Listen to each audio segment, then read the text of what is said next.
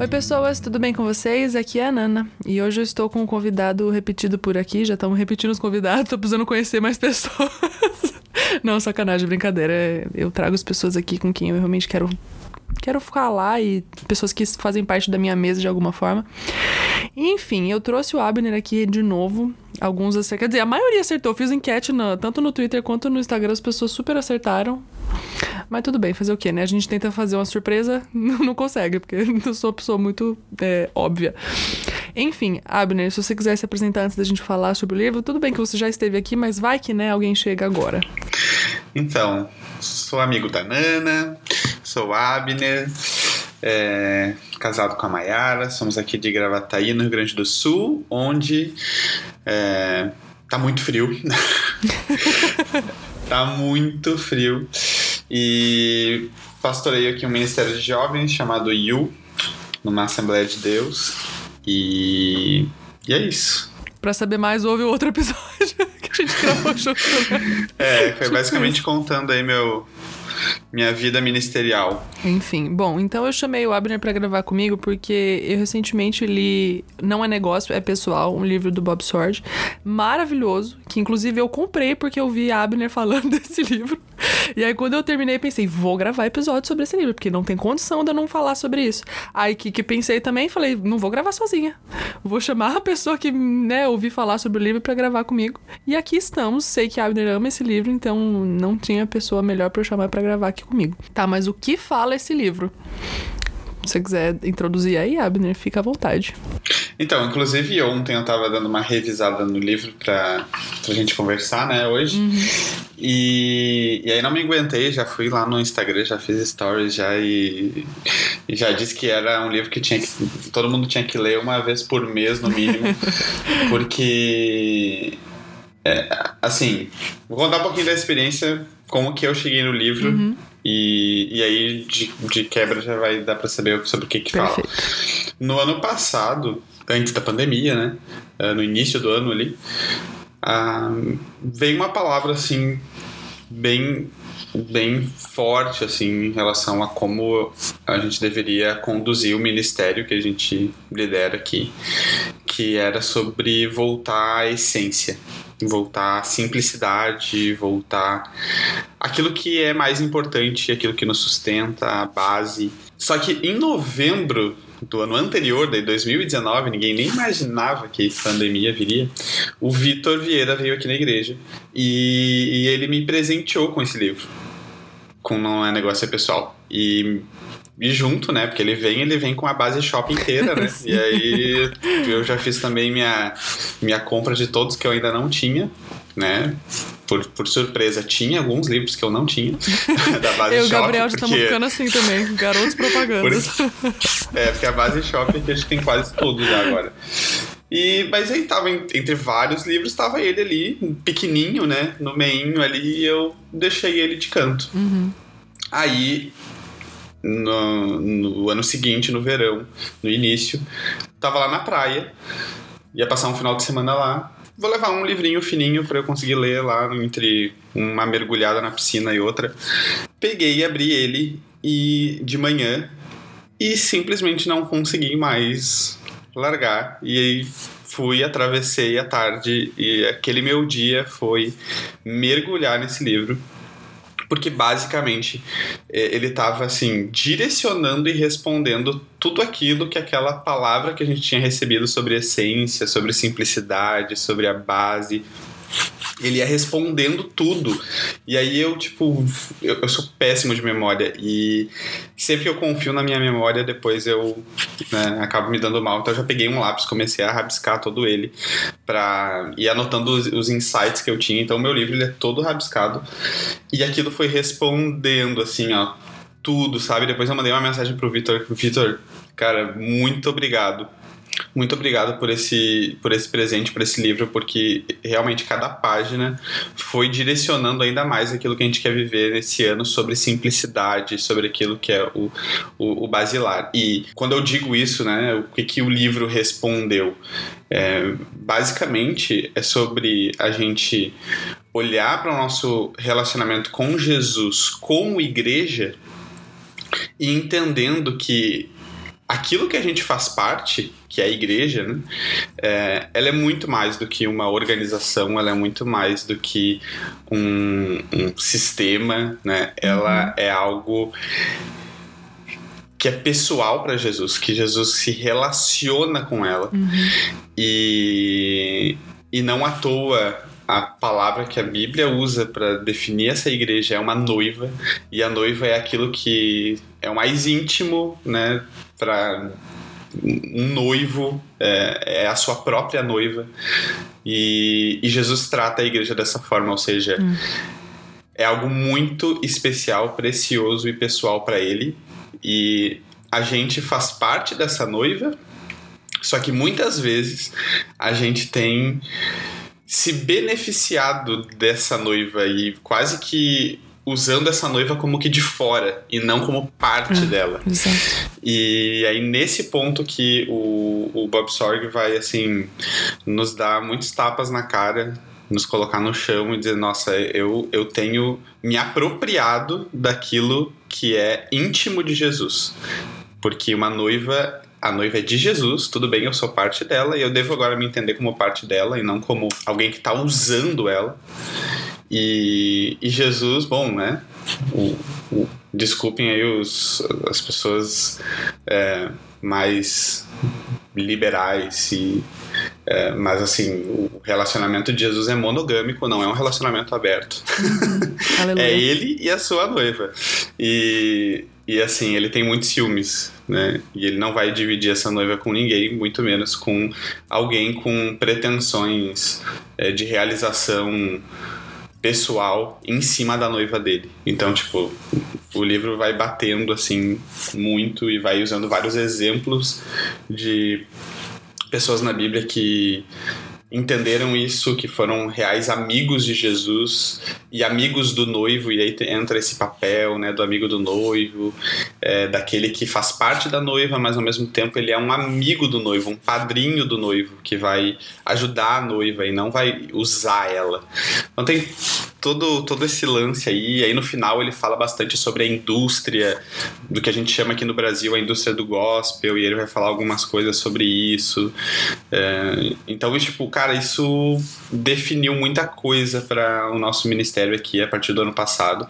E foi bem interessante porque isso foi definido antes da pandemia e a gente começou a pregar sobre essência, sobre simplicidade, sobre aquilo que realmente importa. E eu me lembro que numa das palavras, na palavra de início que eu trouxe essa visão para a igreja aqui para o ministério, eu cheguei a falar assim, gente, se cair um meteoro aqui nessa igreja é, e a gente perder toda a estrutura que a gente tem e né, tudo que nos deixa confortável aqui, né, o que que vai restar da gente? Será que é, a gente, a nossa igreja está definida em cima de uma estrutura de concreto ou o que que sobra dessa essência de quem a gente é? E aí não precisou vir um meteoro, né? Veio uma pandemia, tirou a gente de lá todo mundo ficou na sua casinha. E, nossa, foi, foi bem especial, assim, Deus já ter nos preparado e como Deus usou esse livro para preparar todo um ano de bastante dificuldade que ia vir pela frente. Uhum. É. Incrível, né? Como que um livro Quer dizer, um livro não, né? O conteúdo que existe dentro desse livro consegue responder e dar tanta sustento, né? Mas como que isso fosse uma base mesmo da gente obedecer aquilo que o Senhor tem tem nos conduzido, né? Esse livro eu lembro que eu fiquei ainda mais interessada nele quando eu gravei o episódio com o Dani Esteves que o episódio chama Amigo do Noivo, e ele fala, né, especificamente do primeiro capítulo desse livro que fala do amigo do noivo. E, e desde então esse livro, tipo, eu já tinha te ouvido falar sobre ele. E aí eu vi o Dani falando de novo no fim do ano passado sobre, e eu fui ficando mais interessada, mais interessada. Só que quando eu peguei o livro para ler, foi tipo, não foi o livro que o Abner falou e não foi o livro que o Daniel falou. Foi o livro daquilo que o Senhor queria quebrar em mim mesmo, assim, sabe? Uhum. Eu vinha de um, de um período assim, eu li ele na semana passada. Eu vim de um período de. A minha rotina tem mudado muito ultimamente, assim. Eu tenho tido algumas inconstâncias e várias coisas. E convenhamos, a primeira coisa que sempre cai na nossa, na nossa rotina, quando ela muda, é o nosso horário, tipo, fixo com o Senhor. Assim, eu tava com um horário fixo todos os dias quando eu chegava do trabalho, de orar, ler minha Bíblia, enfim, ficar com o Senhor. E a primeira coisa que veio, foi mudando nesses últimos tempos, com a rotina mudando, foi isso, assim. Eu, tipo, eu não tinha um tempo fixo, sabe? Eu ach... Onde eu achava, eu colocava o Senhor ali. E isso é muito ruim. Pelo menos na minha Uhum. experiência que eu funciono bem com rotina, isso é, é muito ruim. Pode ser que para outras pessoas seja maravilhoso ter, tipo, ter uma rotina doida e cada dia encaixar num horário e funcionar super. Mas para mim, eu sou uma pessoa um pouquinho que necessita de rotina, que senão não cumpre com as coisas. E aí, esse livro foi, foi uma surra, assim, sabe? No sentido de, para de produzir coisas para mim. Eu quero que você gaste tempo comigo. O o que eu tenho com você não é um negócio, é de fato pessoal. Eu não quero que você me faça coisas, eu quero que você seja minha noiva. E acabou. Então foi um livro que ele me marcou muito, assim. Como, como eu falei, né? Minha rotina tava muito doida. Normalmente eu não vou trabalhar de carro dirigindo durante a semana, assim. Foi uma semana que eu fui todos os dias trabalhar de carro. E quando eu vou trabalhar de carro, eu gosto de aproveitar esse tempo pra orar. Porque, tipo, são 40 e poucos minutos que eu gasto de distância de carro dirigindo. E é um bom tempo que eu tenho ali pra gastar com o Senhor. Não tem mais nada pra fazer. Eu posso ouvir podcast, posso ouvir música, enfim, mas eu gosto de orar. E foi um- uma semana que, tipo, todos os dias eu reparei isso, acho que foi na quinta-feira. Eu comecei a ler o livro na segunda, fui lendo um pouquinho por dia só. E aí chegou na, na quinta-feira, eu falei, cara, todas as minhas orações da manhã estão sendo baseadas naquilo que eu li no livro. No dia ante- na noite anterior, sabe? Falei, cara, como que pode, né? Um livro, no caso de vocês, foi mais específico para assim, para o ministério, para a comunidade em si, mas como eu li sozinha, foi um desenvolvimento para mim, como ele me moldou na, naqueles dias que eu tava ali, sabe? Como ele tem ecoado na minha cabeça, nos meus pensamentos, nas coisas que eu tenho desejado fazer e tudo mais. É muito louco, né? Como que um livro tem esse esse poder e, e aquela coisa que eu até eu até salvei um story que eu salvo stories de livros lidos no meu no meu Instagram pra deixar ali, né, tipo no fixo como recomendações mesmo. E aí como é louco os livros do Bob que pra mim eles não são tipo super revelações profundas do Senhor, assim, teológicas que você fala uau, não é tipo um Heiser da vida, né, como você tá dando o curso lá. Sim. Cara, não é, mas ele ele mexe com você. Você fica pensando ali, você, tipo, as suas orações são em cima daquilo que você leu, que não é uma grande revelação, revelação profunda, mas Uhum. ele ele tá mexendo com você, porque ele, ele te incomoda. Ele fala, ó, É. o que Deus espera é isso daqui. O que, que que tá acontecendo? É. Que é- Por que, que você não tá aqui onde Deus tá esperando, sabe? Não é um absurdo que ele tá esperando de você. É. Ele lembra verdades que a gente, no meio do caminho, tenta se convencer Uhum. que o caminho que a gente tá tomando é um caminho sincero, quando na verdade a gente tá só se enganando. Na verdade, tem uma Exatamente. parte do livro que ele fala isso, né? De tipo, tudo bem, às vezes a gente. Na nossa mente a gente fica se convencendo, não, mas isso que eu tô fazendo é pra Deus, isso que eu tô fazendo tem um, um fim que é pra Deus, mas no fim existe uma promoção pessoal, no fim existe uma, uma vaidade, existe um orgulho, e aí ele meio que lembra isso pra ti, né? Que não é uma grande revelação, mas é só um tapa na tua cara pra tu te. tipo assim, tu tá querendo enganar quem? Exatamente. Muitas vezes a gente tá tentando se enganar, falando, não, né, eu tô fazendo isso aqui pro Senhor. Não tá nada, meu filho. Não tá Uhum. coisa nenhuma. Tá fazendo porque pra você é um negócio de autopromoção. Ai, é. Que livro, meu Deus do céu, que surra. E deixa eu te perguntar, o, tu tinha visto, tu tinha visto, assistido o filme que ele comenta no início, o Mensagem pra Você? Que ele usa como exemplo pra falar do. Eu, não, eu assisti, mas tipo, há 30 milhões de anos. Na hora que ele citou, eu falei, Eu nunca "Putz, tinha assistido." Eu preciso reassistir esse filme um dia na minha vida. Não, eu nunca tinha assistido, mas é, achei super legal o, o, o exemplo do Como filme. ele inverte, né, o- a ideia da coisa. É muito legal mesmo. É, porque a gente escuta isso no mundo corporativo, assim, né? Tipo, não, não é pessoal, é só, é só um negócio, não, ninguém vai se ofender. São os, são os, os ossos do ofício, né? Tipo, Só que é, E- pessoal. no fim das só contas, que é sempre é. pessoal. É. Eu gosto muito na. eu- Quando, como eu falei, né? O Dani tinha falado pra mim desse livro quando a gente gravou juntos e tal. E ele cita o exemplo de João Batista, que o livro inteiro tá permeado desse exemplo de João Batista, né? E ainda bem que Aham. está, porque é excelente. Só que quando ele cita o exemplo de Abraão, pra mim é o mais. Tipo, foi o que mais me, me tocou, porque eu tenho. o meu TCC, que eu já citei algumas vezes nesse podcast, eu, eu pego um pouco da história de Abraão e uso ele como base, que eu fiz, uma, eu fiz o meu TCC sobre família e tal, e Abraão, sacrifício de Isaac e tal. Tinha muito a ver. Então eu já tinha esse fator pessoal voltado com o tema. Só que na hora que ele cita que, né, como ele fere Abraão no, de, uhum. no, no, que ele mais desejava para que aquilo se tornasse pessoal para Abraão e não fosse só um negócio. Ai, gente, não tem, não tem condição. Eu não tenho condição. Eu sou chorona, entende, Abner? eu, eu chorei, não tem como. Não tem como. Não, a, a parte de Abraão é, é muito bonita e, e, e como realmente faz sentido da narrativa essa intenção de Deus de cada vez ir tocando mais fundo e mais fundo e mais uhum. fundo. Primeiro naquilo que é externo a Abraão, né, que é a família dele, a terra dele, mas que de certa forma tem tudo a ver com, com, com quem a gente é, né, nossa, as nossas raízes mas não é exatamente em nós, né? É algo externo a nós. E aí ele vai vai pedindo, né? E ele pede para Abraão ser perfeito, é, e aí ele pede para que ele toque no órgão sexual dele, que é algo muito íntimo, é. né? Tipo assim, cara, o sinal da circuncisão, sei lá, né? Podia ser no dedo, podia ser, sei é. lá, podia ser no. Não, tem que ser no mais pessoal. é, então, cara, faz muito sentido, assim, né? É, realmente é, é, um, é uma aliança íntima e aí, até por último, é, o próprio filho, né? Então, cara, é, é demais, assim. Não, e eu, e eu acho genial que nessa, nessa de marcar a vida de Abraão no, no pessoal pedindo o filho, ali o senhor também já estava marcando o próprio Isaac, né? Uhum. Tipo, querido, é, vou, tipo, pro seu pai é o filho, para você é sua vida. Os dois de uma vez só, dois coelhos de uma cajadada só. Sim, sim. A gente ri, mas a gente ri porque a gente não tava lá no lugar. É, né? exatamente. A gente ri porque sabe o desfecho da história no fim, mas para quem não sabe é. que, o, que o anjo ia descer e ia pedir pra parar, tava com o coração no pescoço, né?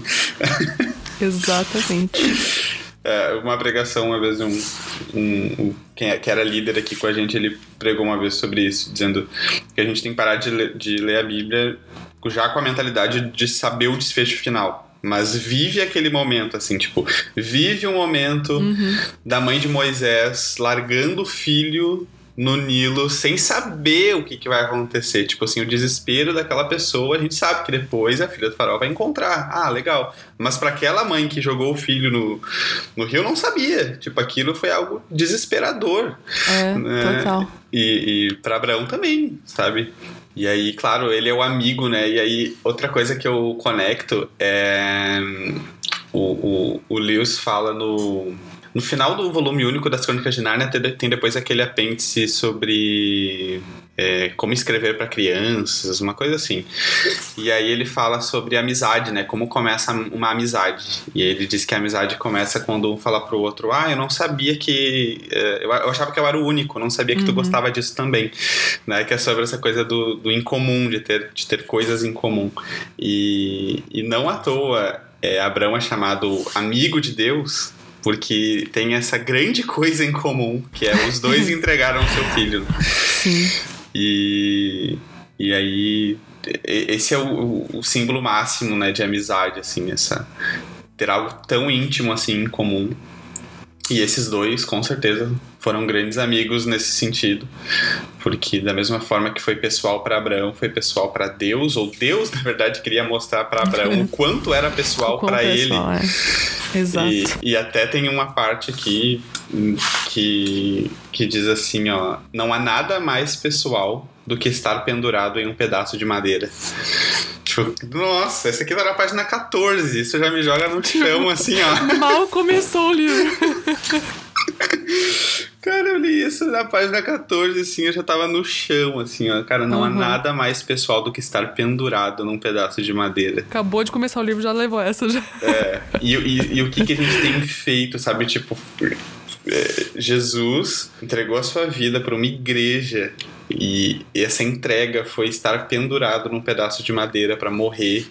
E aí agora a noiva por quem ele se entregou, eu tô usando ela. E aí, tipo, isso fala muito pra liderança, assim, né? Tipo, pra casos como eu, assim, que uhum. estou num, num, num, num papel de, de guiar né, as pessoas.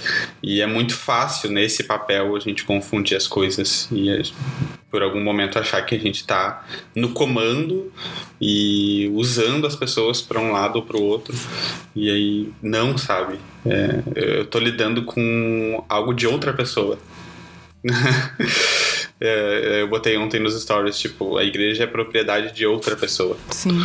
Ele nos encarregou como administradores que devem ser mais amigos do que administradores, uhum. porque o amigo ele entende a, men a mente do outro amigo, ele sabe as melhores decisões que devem ser tomadas, mas é, é não é propriedade minha. Ele me emprestou para eu cuidar e ele vai requerer de volta.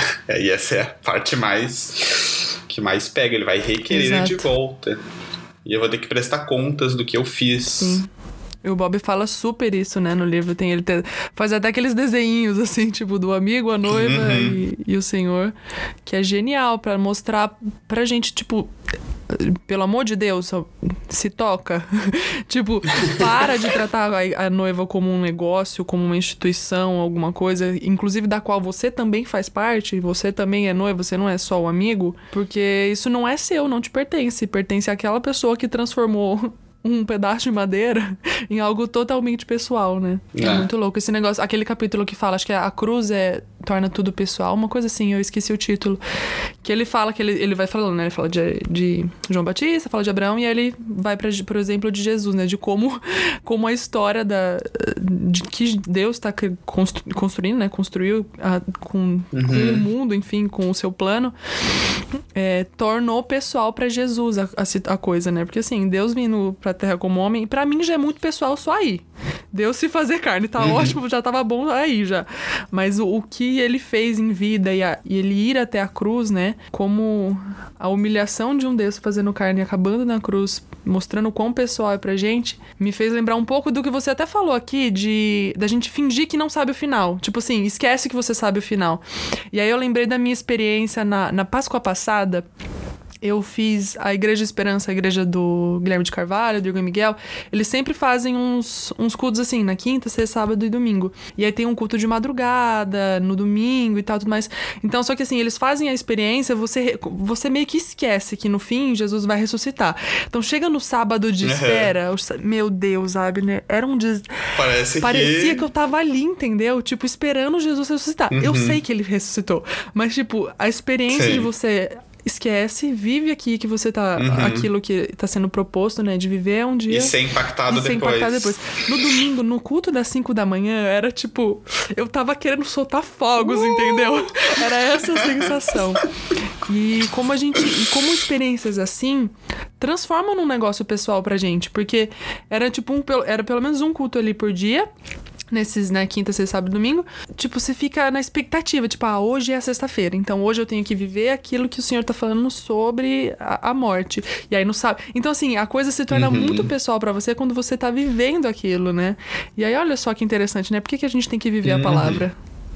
para que ela se torne pessoal pra gente de é, verdade. Então, né? exato. Cara, tem um outro tem outra parte aqui que eu queria comentar. Pode comentar. Aliás, gente, só avisando aqui, o Abner botou 46 post-its no livro dele, um livro de cento e pouquinhas páginas, só pra poder comentar aqui com a gente. Eu falei pra ele, se você quiser fazer, ler tudo o livro aqui, fica à vontade. Uh, não, inclusive esse livro uh, a gente incentivou toda a liderança a comprar. Então, nas reuniões de liderança a gente pegava, abria ele e comentava. E... Nossa, é um ótimo livro para fazer um tipo um estudo com liderança. Uhum. Nossa, ia ser uhum. genial. Uhum. Inclusive, estou pensando em repetir e fazer de novo. Ano passado a gente ano. fez. É. Mas tem uma parte aqui que é justamente é, nesse lance de sucesso ministerial ou de é, crescimento e que todo ministério, querendo ou não, tem essa esse vislumbre, assim, né, de, Quer de crescer, né? alcançar mais pessoas, de é, impactar a cidade. E, tipo, a pandemia tirou todo mundo daquele, daquela noção visual, uhum. né, daquele senso visível de que as coisas estão crescendo porque agora eu já não tô mais enxergando o número de pessoas que estão vindo na igreja. Uhum. E, e aí essa parte aqui mexeu bastante assim com a gente é, lá na página 44 que diz Sucesso ininterrupto é prejudicial para a formação do caráter. Caraca. Eu tinha esquecido disso, dessa trecho. É. Meu Deus. Eu não sei se ele tá falando aqui de João Batista, porque João. Ba... Sim, ele tá falando de João Batista porque, tipo, João Batista tava numa crescente ministerial, né? Arrastando multidões Totalmente. pro deserto. E aí, justamente, é no momento que Jesus começa a atrair mais multidões do que João, que os discípulos de João começam a questionar ele, né? Tá, e aí? Né? A gente tá perdendo aqui. Ele tava tipo, é isso mesmo, é. é isso mesmo, que ele cresça Eu... e, o nosso ministério vire em nada. E... Exatamente. E aí, nesse contexto, né, que ele, que ele mostra, que ele diz, a diminuição é um ingrediente essencial dentro do ciclo da vida saudável. Uhum. Pois, aí, aí, ele fala, pois o sucesso ininterrupto é prejudicial para a formação do caráter. E, e como é verdade isso, né? É, pessoas que não experimentam a diminuição, não experimentam a humilhação, não experimentam o sofrimento, são as pessoas que vivem no mundo da lua, né? Que acham que as coisas sempre vão dar certo, sempre vai ser só sucesso, vai ser só vitória, e aí não estão preparadas nem para um, um, uma, uma frustração, uma decepção. É. E, e como isso molda o nosso caráter. Sim. E como foi importante pra gente ter esse, esse baque ministerial, assim, de passar bons meses sem, sem perceber um crescimento visível e o quanto isso mostrou pra gente que não era sobre nós, quanto isso mostrou pra gente que Deus estava no controle e, e, que a igreja era dele e que não, importa, não importava mais o, o, a gente já não tinha mais as, as ferramentas na mão assim e a gente tinha que não contar importa a performance de vocês né? É tinha que contar novamente contar com aquele que em Atos né ele quem acrescentava a igreja aqueles que deveriam ser salvos e né porque uhum. chega um momento que a gente acha que é a gente que está é a gente que está atraindo as pessoas pela nossa. Exato. pela nossa performance mesmo. E foi muito importante, é, é, muito verdadeiro isso, assim. Todo mundo precisa de momentos de fracasso na vida para formar caráter. Exatamente. Eu entendi melhor, assim, sabe? Porque que o Senhor usa dessas situações para para fazer a gente crescer e, e, e, aprender a depender mais dele, né? E viver num relacionamento íntimo de verdade. Não que eu não entendesse antes, a gente, a vida cristã, a gente fracassa o tempo todo, a gente vive aprendendo que a gente fracassa. Mas a leitura desse livro me fez entender meio que como o Senhor usa, sabe? Uhum. Esses essas coisas, essa, o pedido de um filho, o, levar o, uma pessoa com sucesso ministerial pro deserto, me fez entender melhor, sabe? De, ah, é, é por isso, uhum. o Senhor tá usando para isso. Não pra, sei lá, deixar a pessoa infeliz, pelo contrário, para que ela entenda que o que ela tá fazendo é tão pessoal que ela precisa ser ferida para que aquilo seja pessoal, né? Para que não seja em momento nenhum desvirtuado pelo desejo da pessoa de ser bem-sucedida ou qualquer coisa nesse gênero. É. É, é sentir o coração de Deus, né? É sentir, é ser, é, é ser unido com Ele, né? De tal forma que eu sinto o que Ele sente. E como a gente é uns crentinhos michuruca, né? Convenhamos. Porque é. assim, Deus pede, o cara tá lá no maior sucesso do ministério dele, vai pro deserto. E o cara vai, entendeu? Uhum. Comer abelha e mel. abelha e mel. É tipo, é isso, entendeu? Tá Sim. ótimo. Aí o outro pede o filho. A gente, Deus fala, vai para ali, a gente vai ficar, não. Sabe? Eu, hein? Que é bem isso. michuruca que nós somos. É bem Olha isso. Deus. E aí, agora, o que me pega é essa finalização aqui também. Principalmente nesse, nessa perspectiva de que a gente vai, em algum momento, olhar no olho de Jesus. Cara, isso depois que eu li esse livro, eu repito isso quase em toda a pregação minha. eu, eu falo assim, gente, imagina se, se cada um de nós, por cinco segundos no dia, pensasse que vai chegar um momento em que o teu olho vai se cruzar com o olho de Jesus. Porque a gente vive uma vida assim mergulhada nas no trabalho ministerial e, e Jesus começa a ser só uma mensagem e não uma pessoa. É. E, e, Jesus é uma pessoa e uma pessoa que a gente vai se encontrar. E a gente vai olhar no olho dela, de, no olho dele de forma pessoal, individual, Às vezes a gente acha assim, acha tipo, ah, tem uma multidão na frente de Jesus, Jesus vai dar aquele olhar assim de paisagem para todo mundo. Mas tipo, se, se existe uma recompensa individual, existe um tratamento individual e um olhar individual. E se a gente pensasse cinco segundos do nosso dia nesse olhar individual que a gente vai receber de Jesus, sabe o quão diferentes seriam as nossas motivações a cada dia? Sim. Se a gente soubesse que tudo isso que a gente vai fazer naquele dia, a gente vai prestar contas diante desse olhar, É. com olhos de fogo. Sim. E, e outra coisa que eu repito bastante é: você vai olhar para esse Jesus como quem olha para um velho amigo, né? Tipo assim, como a continuação de uma grande amizade que a gente construiu ao longo da vida. E tipo, cara, eu queria te Tipo, ver. finalmente, E, né? sabe? Finalmente, tipo, o amigo web crente, assim, que, tipo, passou a vida só Exato. se falando pela internet. Ele vai, ah, que legal, vendo." Olha, eu já conheci alguns web amigos e assim, a sensação é maravilhosa. Imagine Jesus, então. Nossa! É. Ou vai ser tipo assim, meu Deus, é, não conheço aquela pessoa e mexi naquilo que era dela. Aí, aí azedou. Pior. Aí azedou, mãe. Mexi naquilo que era dela e agora vou ter que prestar contas. Então faz toda a diferença.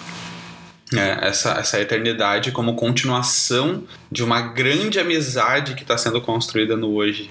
Porque a gente tem que pensar nisso, a gente quer a eternidade, a gente quer o céu, entre aspas, e a gente se esquece que Jesus está nessa eternidade e que conviver com Ele por toda a eternidade, se isso não é legal hoje, se isso não é atrativo hoje, por que, que seria atrativo na eternidade? Você querer passar para sempre uma pessoa. Haverá um dia em que você e eu vamos olhar dentro desses mesmos olhos de fogo.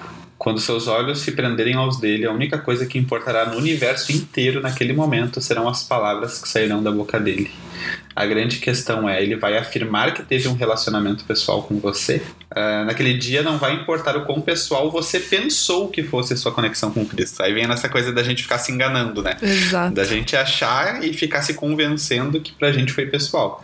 Você poderá dizer Senhor, Senhor, mas a questão não será se, pare se pareceu pessoal pra você. A maior questão vai ser: será que foi pessoal pra ele?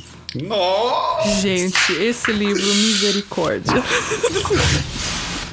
Não dá, entendeu? Ele te conheceu, sua proximidade com ele foi perto o suficiente pra que ele pudesse te conhecer? Não dá, entendeu? Não dá. Entendeu porque eu falei que traz a. Traz assim, tipo assim, é por isso. É por isso que eu faço as coisas. Por isso que eu feri a perna de Jacó, enfim, sabe? Exato. E é tipo, cara, verdades, verdades simples, nuas e cruas. Tipo, nada de uma grande revelação que você nunca escutou na vida, mas é aquele tapa na cara que tu precisa levar pra voltar ao primeiro amor. E eu acho que é um tapa que a gente precisa levar também pra aprender a parar de reclamar das coisas que a gente. das situações que a gente vive, sei lá, uma situação difícil, enfim. Tanta gente, vamos supor, né? Alguém que perdeu alguém querido aí nesse, nesse, nesse ano aí. Cara, não tô dizendo que Deus tá feliz em te fazer passar pela perda de alguém que vai te fazer crescer, enfim, lá, sei lá, independer de Deus. Você acha que Deus tá feliz? Lógico que não tá.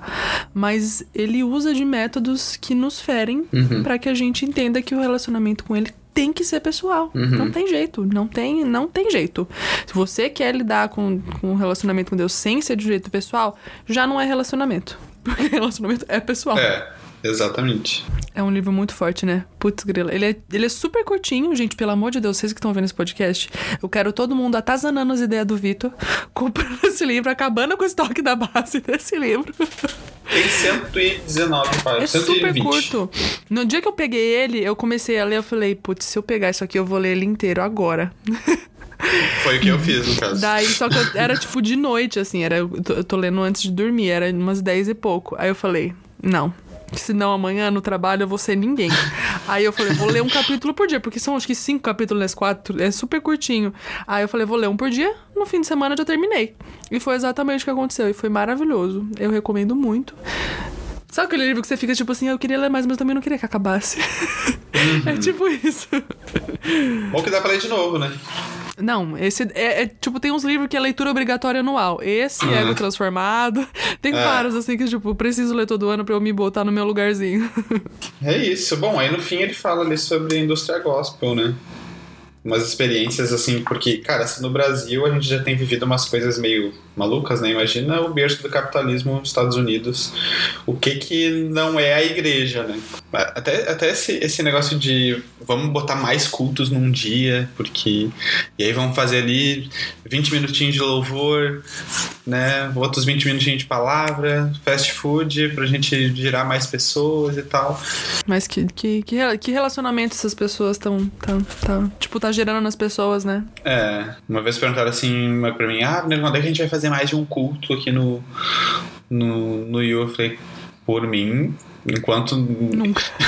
enquanto não tiver assim explodindo de gente pra fora, que realmente seja uma questão logística, não vai ter. Porque parece às vezes parece pra alguns quase ostentação assim, nossa, não, minha igreja tem tantos cultos num dia. É, exatamente. Tinha uma igreja que a gente ia bastante quando eu tava lá na África do Sul, que eles tinham três cultos por dia. Às vezes a gente gostava de ir no último, porque era o único que a hora que acabava a gente conseguia ter um contato com as pessoas, sabe? Uhum. Porque os outros era tipo assim, acabou, desculpa, tem que ir pro próximo. Então, tipo assim, acabou, você vai embora. Uhum. Não tem um relacionamento com as pessoas, assim, que era muito ruim, né? É horrível isso. A igreja é relacionamento de um com os outros, crescendo juntos. Então, como isso é, tipo, em alguns aspectos é muito ruim mesmo, porque não tem, não gera essa, esse relacionamento das pessoas, né? E no final, né, ele fala de anjos. Coisas que você gosta pouco. Ele diz que, né, na medida que a gente vai avançando na- para o fim dos tempos, a atividade angelical vai aumentando. E isso é bem interessante. Isso só vai falar isso, não vai dar mais spoiler, não. Inclusive, é, bom, ele vai, ele vai falar né, de experiências com anjos, é, ele vai defender que, inclusive, na entrada triunfal de Jesus em Jerusalém, é, haviam anjos cantando ali, porque é uma é, é um cântico bem parecido com o que os anjos é, falaram aos pastores, né, na- no nascimento de Jesus, e que nesses momentos assim de que as coisas são pessoais para Jesus é mais comum, né, a gente entrar nessa atmosfera celestial e anjinhos começarem a aparecer. É, e tem até um. Não sei se tu já escutou a música Fly do Jason Upton. Eu não sei, porque eu ouço. Eu já ouvi o Jason Upton algumas vezes e. Tipo, sabe, aleatório, bota no, no Spotify lá, tipo, Jason Upton. Tipo, aleatório. Aí eu não sei o Sim. nome das músicas. Mas pode ser que já. E eu não prestei atenção também, então, enfim. Só podia ter falado que não aqui, mas beleza. Eu quis me justificar.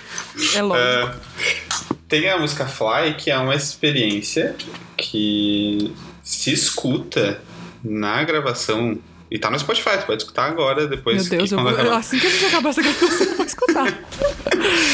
onde ah, eles estavam gravando, era um momento ali, né, que as gravações não é uma gravação do tipo, ah, vai ali e grava uma música, é tipo, não, vamos cultuar a Deus e enquanto isso vamos gravar alguma coisa. E parece que já começou a acontecer algumas coisas diferentes, assim, nesse, já nesse momento de, de uma criança, parece que, tipo, ela já viu algo, viu... E eu sei que no fim, na, no fim não, né? Quando tava começando, quando já tava gravando, assim, o cara do, do som, ele viu que tinha um canal extra, assim, que tava captando um, um som diferente. Que não vinha de nenhum outro microfone, não vinha, não era um, um, um som que tava vazando do microfone do Jason Upton, nem de nenhum outro. Era um outro canal Que da hora. e, e no fim tinha uma segunda voz ali junto com o Jason Upton fazendo umas firulas assim, uma- um som bem diferente assim, bem exótico. E tá lá, tá na música Fly. E ele fala sobre isso em testemunhos e, e tem uns anjinhos cantando lá junto com o Jason Upton. Sensacional, acabei. Tipo, com quem você fez collab no seu último álbum? Com anjos. Dá licença, tipo, superou. Ele, ele bateu, ele bateu, zerou na vida. Featuring Gabriel. E não é o seu namorado. né? Poderia ser. Que também é um anjo. E também canta, e também é um anjo, enfim. Ai, gente, piadas à parte aqui. Mas... Já pensou? Fit Gabriel. Tipo, anjo Gabriel. Ah, não. Sensacional. É, E ele vai falar porque também ele tem uma pegada muito de fim dos tempos também, de. Ah, total, né? O Bob sempre, sempre traz um, um pouquinho disso aí nos livros dele. É. E é isso, gente. É isso, amigo. Se você quiser passar suas redes sociais, fazer o seu jabá do seu curso agora. Menino, a Abner esteve no mesmo, na mesma chamada de vídeo que o Michael Heiser. Coisas que Deus faz, né? É. Meu Deus. Jamais imaginar isso. Hum, há dois anos atrás, vendo os videozinhos do Michael Heiser, fritando minha cabeça. Aí tava lá numa videochamada. E. Ainda fiquei sabendo semana passada que um missionário americano, que é aqui da cidade, foi aluno do Michael Heiser nos anos 90. Que Quando ele me falou isso, eu fiquei, meu Deus, nossa, Gravataí é muito top, né? A gente tem a. Mas foi demais. É, bom, minhas redes sociais, Abner Beu, em todas elas. É, Beu não é meu sobrenome, Beu é meu apelido. só pra eu deixar claro. Todo mundo acha, né, que é o sobrenome. É, eu, já, eu já recebi Abner Abreu. Me chamaram de Abner Abreu. Bacana. Mas é Abner Beu, Instagram, Twitter. E então a gente finalizou essa semana o curso Sobrenatural para falar sobre anjinhos, falar sobre seres celestiais, querubins, demônios, satanás, o plano de Deus nisso tudo, por que, que existem esses seres, de onde eles surgiram e qual vai ser o fim deles ou não fim deles. E como eles interagem agora. E foi pela base cursos, fiquei muito feliz, muito honrado. E tá lá no site da base, é, a base.org é, barra cursos? Não sei, vou. Eu acho que é. Deixa eu abrir o meu aqui pra ver. A pessoa faz propaganda do curso, não sabe nem o site pra. É isso mesmo. Enfim, é só você ir na base org e procurar os cursos. É. Vai estar lá o curso. Exato. Vitor, por favor, não brinca com a gente. É isso aí, a base.org barra cursos, exatamente. E tá lá o curso, faça, você né, vai me ouvir aí mais um pouquinho. E o feedback foi bem legal, o pessoal curtiu. E é isso. Então é isso, gente. Foi um prazer, amigo. Muito obrigado por estar aqui de novo. Não, de verdade, quando eu pensei em gravar sobre esse livro, eu falei: não, eu não vou gravar sozinho. Eu preciso chamar o Abra pra gravar comigo. E eu amei. Amei. Muito obrigada. A honra foi minha. Sempre bom trocar esse papo contigo. E valeu demais. É nóis. Então tá bom, gente. Então é isso. Até o próximo episódio. Eu vou parar de falar até semana que vem, porque eu não tô tendo. Como vocês viram, a minha rotina está mudando, uma loucura. Então não tô conseguindo gravar toda semana. Então até o próximo episódio. Um beijo e um queijo.